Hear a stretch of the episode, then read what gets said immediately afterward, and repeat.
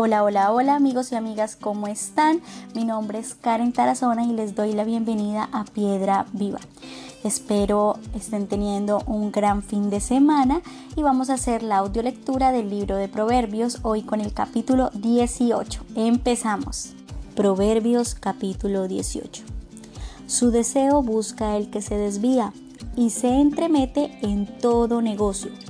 No toma placer el necio en la inteligencia sino en que su corazón se descubra. Cuando viene el impío, viene también el menosprecio, y con él deshonrador la afrenta. Aguas profundas son las palabras de la boca del hombre, y arroyo que rebosa la fuente de la sabiduría. Tener respeto a la persona del impío para pervertir el derecho del justo no es bueno. Los labios del necio traen contienda y su boca los azotes llama. La boca del necio es quebrantamiento para sí, y sus labios son lazos para su alma. Las palabras del chismoso son como bocados suaves y penetran hasta las entrañas.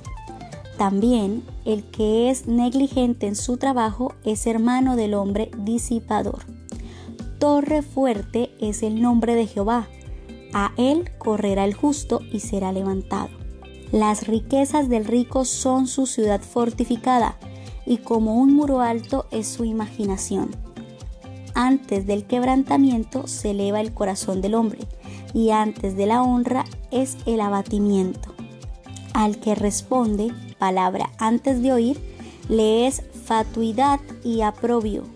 El ánimo del hombre soportará su enfermedad, mas ¿quién soportará el ánimo angustiado?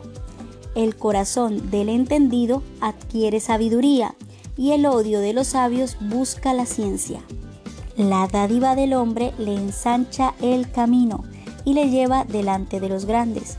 Justo parece el primero que aboga por su causa, pero viene su adversario y le descubre.